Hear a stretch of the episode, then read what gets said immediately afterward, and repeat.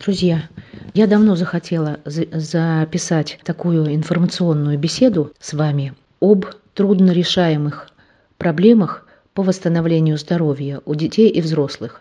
Свой взгляд, который позволяет мне в результате полученных результатов объяснить вам суть проблем и как можно ее исправить.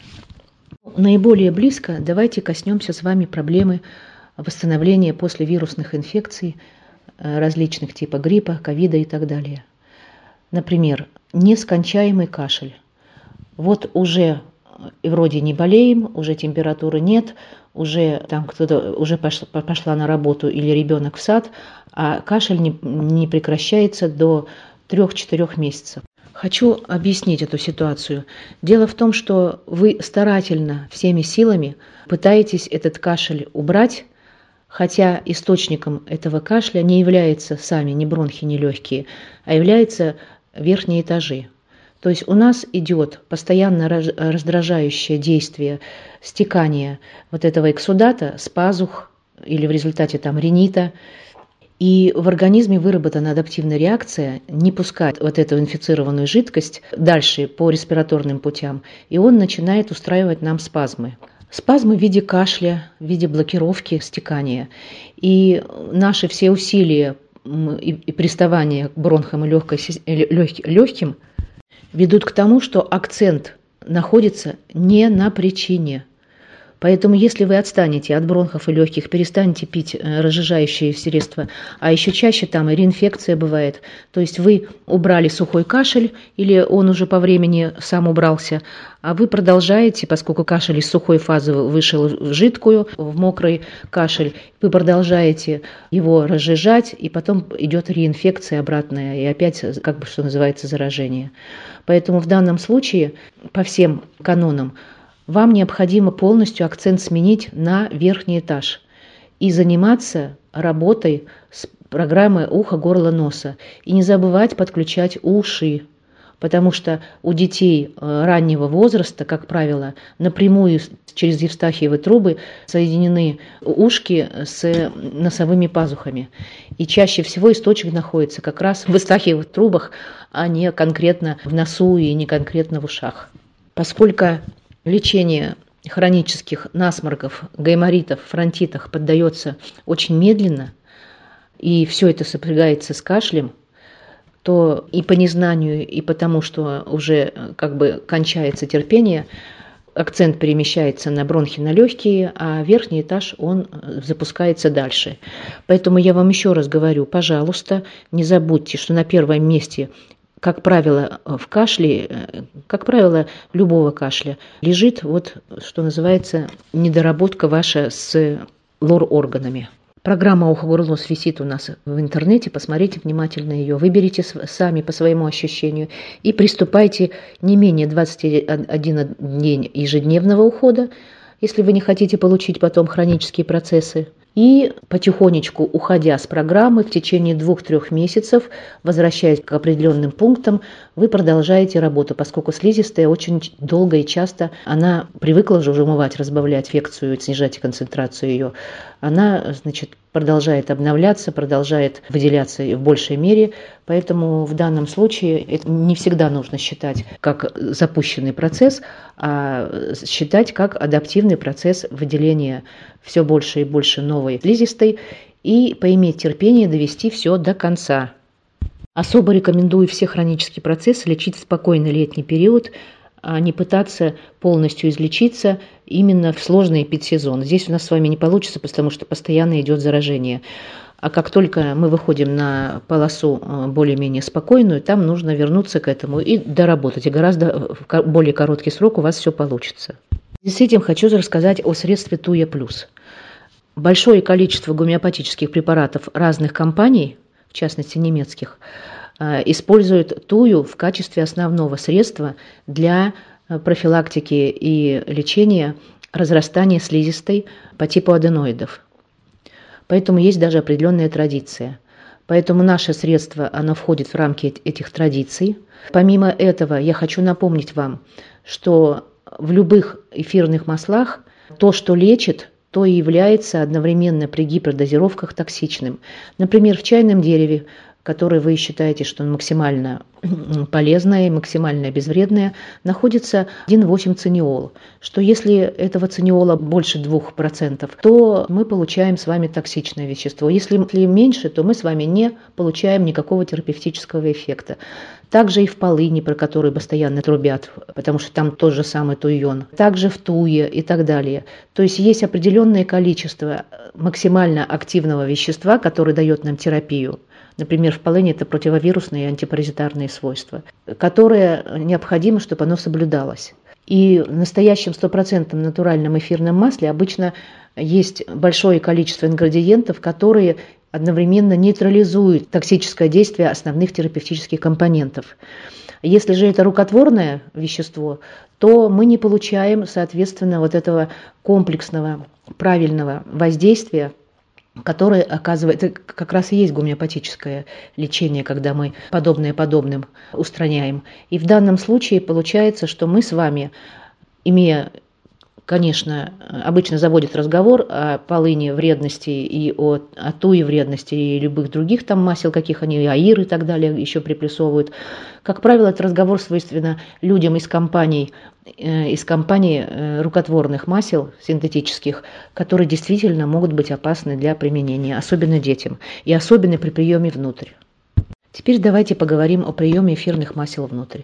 Эфирные масла – это все-таки э, высокотоксичные соединения, которые в данном случае, в общем-то, не опасны для слизистых.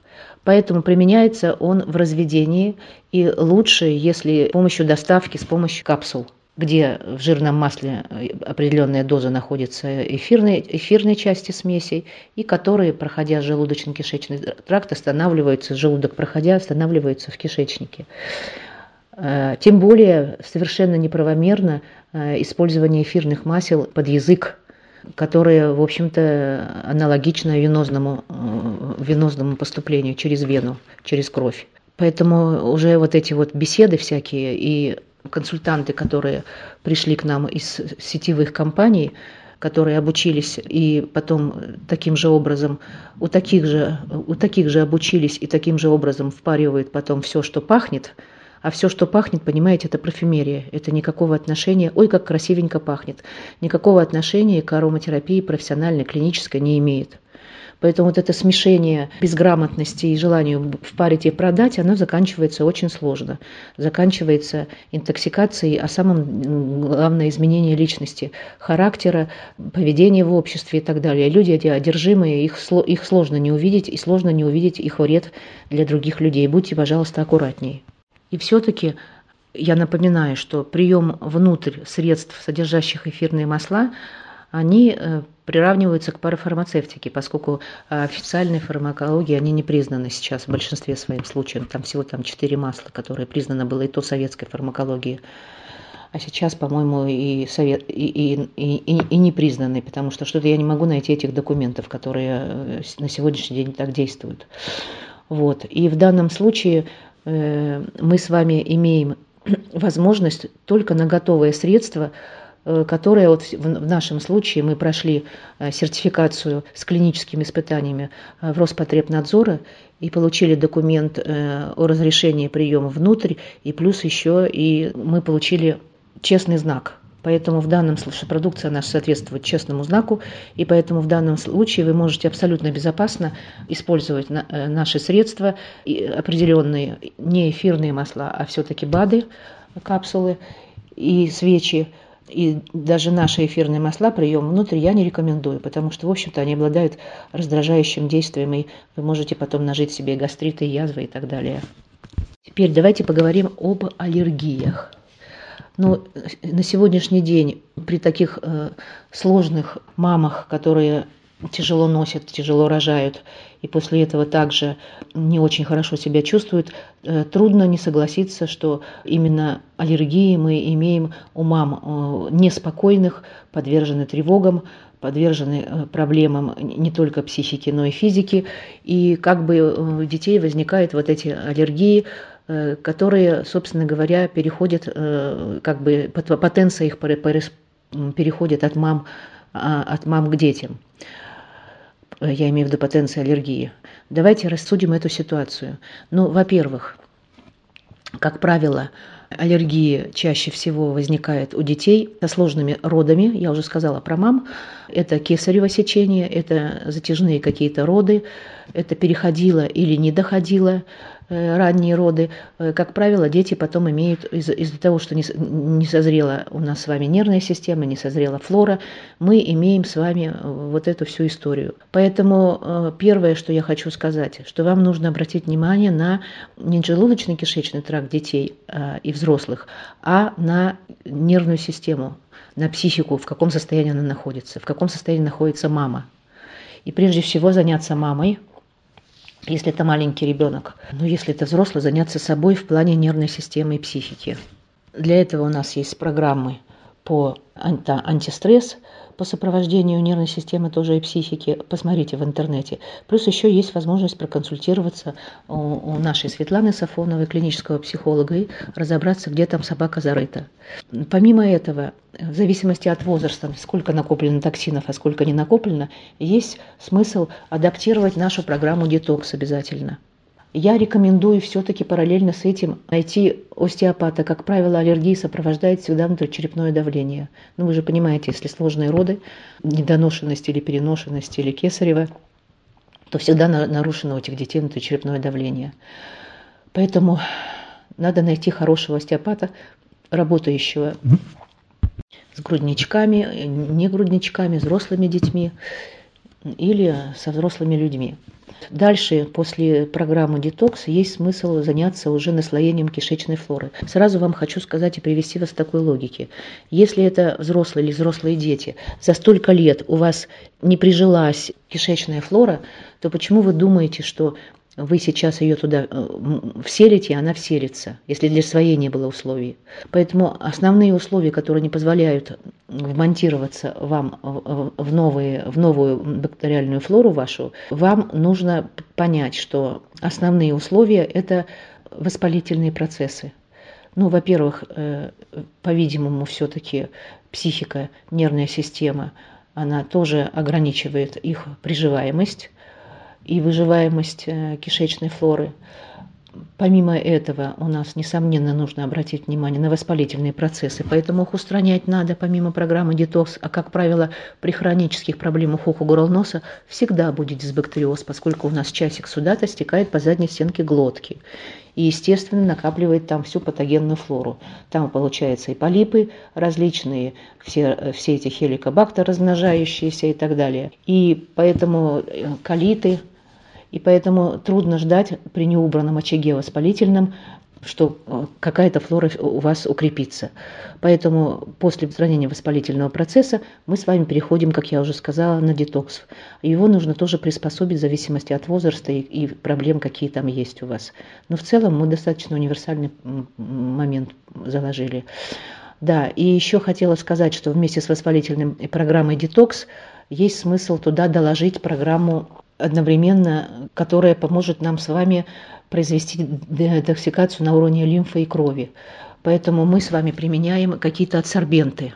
Адсорбенты могут быть и энтеросгель, и сейчас современные есть, э, э, забыла, как называется, сибирская компания тоже.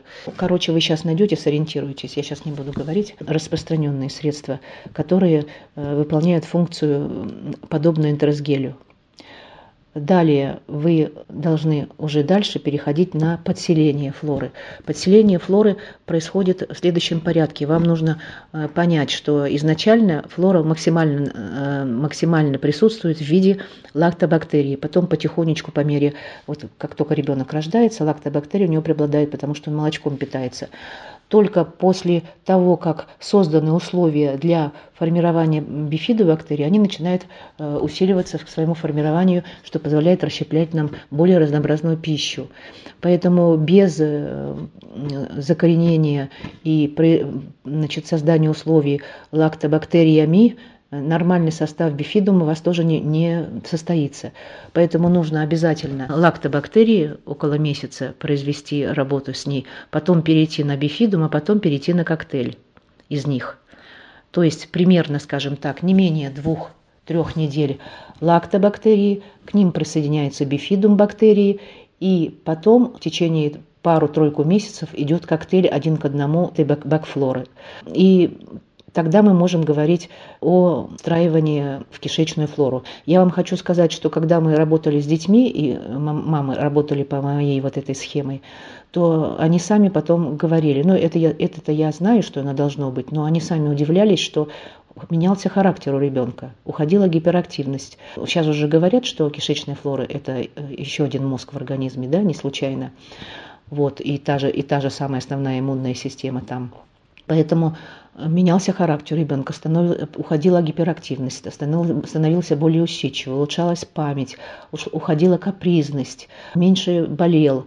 То есть дети полностью менялись. Вот таким образом на детях это особенно видно всегда. На взрослых так уже такое изменение не особо увидишь, вот, а только в плане здоровья. А на детях это очень хорошо видно, особенно на совсем маленьких. Таким образом, э, мы с вами доходим до конечной цели. Это встраивание микрофлоры в наш организм, который позволяет дальше э, быть более устойчивым ко внешнему миру. Чтобы не было вам утомительно все слушать, я пока заканчиваю. А вы можете такие крупные какие-то вопросы по крупным проблемам, задавать нам вопросы, и я также буду э, экстерном вам отвечать, чтобы не затягивать, поскольку когда начинаешь сильно э, собираться сделать вебинар крупный, все заканчивается тем, что так и не соберешься. А вот так экстерном я достаточно быстро могу потихонечку вас разворачивать на правильное понимание многих проблем, почему они не решаются. Я вас благодарю за внимание, за терпение. Надеюсь, что я вам полезна. Всего доброго, здоровья вам и вашим детям. Все время говорю здоровья вам, вашим детям, мужьям-то, конечно, тоже. Поэтому говорю здоровья всей вашей семьи. Всего доброго. Спасибо.